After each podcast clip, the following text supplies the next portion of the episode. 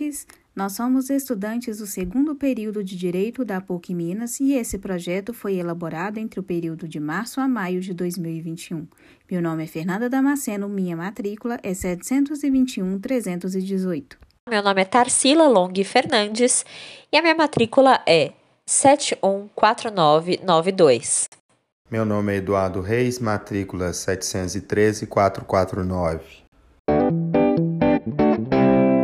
Estreamos o nosso primeiro episódio do podcast mais humano do Brasil, um lugar para fomentar o princípio da indissociabilidade entre ensino, pesquisa e extensão através do projeto Moradores de Rua e sua inclusão no mercado de trabalho pela coleta de recicláveis.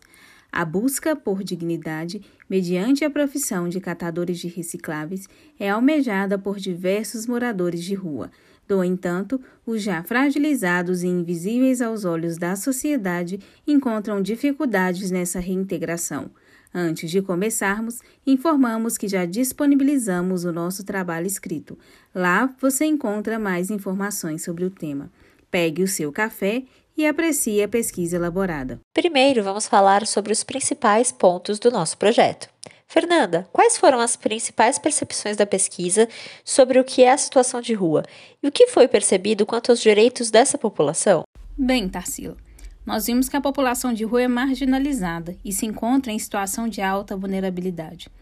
É percebido que, apesar da Constituição garantir a todos o direito da dignidade da pessoa humana, no seu artigo 1, inciso 3, pouco ou quase nada é feito para que os direitos da população moradora de rua sejam garantidos.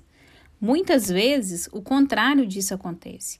O Estado não consegue suprir a necessidade de moradia, a alimentação e segurança dessas pessoas que acabam por sofrer ainda mais. É realmente um assunto complexo. Entendendo esse contexto, me conta, Tarsila, qual é o papel do Estado e como são as condições de trabalho dos moradores de rua. Então, Fernanda, o Estado não tem condições de cumprir o seu papel de garantidor dos direitos dessas pessoas. Apesar de existirem, sim, albergues e programas de alimentação para os moradores de rua, a demanda por esses produtos é maior do que ofertada pelo Estado. E os moradores, assim, muitas vezes continuam nas ruas. As condições de trabalho para essas pessoas também é muito difícil, uma vez que elas não têm uma residência fixa, o que é quesito básico em muitos dos processos seletivos para se conseguir um emprego, as chances de conseguirem um emprego formais são bem raras. Então, essas pessoas acabam migrando para a informalidade, como, como vendedores ambulantes e prestadores de serviços sem registro. E muitos buscam a profissão informal de catadores de recicláveis como uma forma mais digna de ganhos financeiros, mas mesmo assim é muito dura.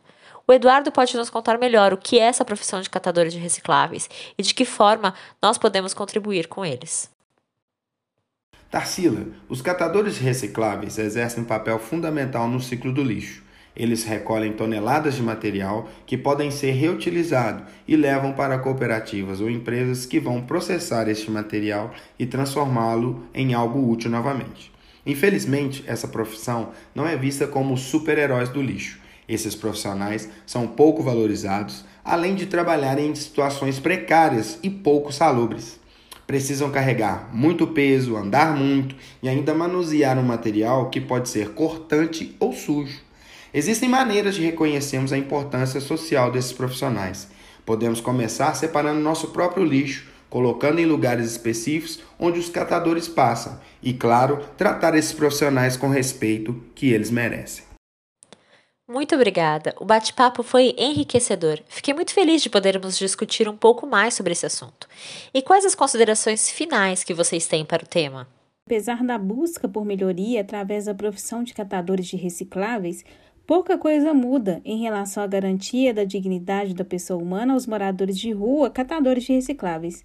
Acredito também que é fundamental tomarmos mais consciência do nosso próprio lixo.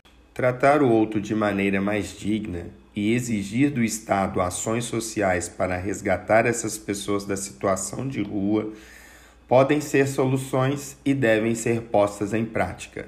Todas essas considerações foram super relevantes. Precisamos entender que vivemos em comunidade e que está tudo ligado. É necessário fazer a nossa parte, exigir ao órgão competente que faça parte dele. Muito obrigada pela presença de vocês e até o próximo episódio.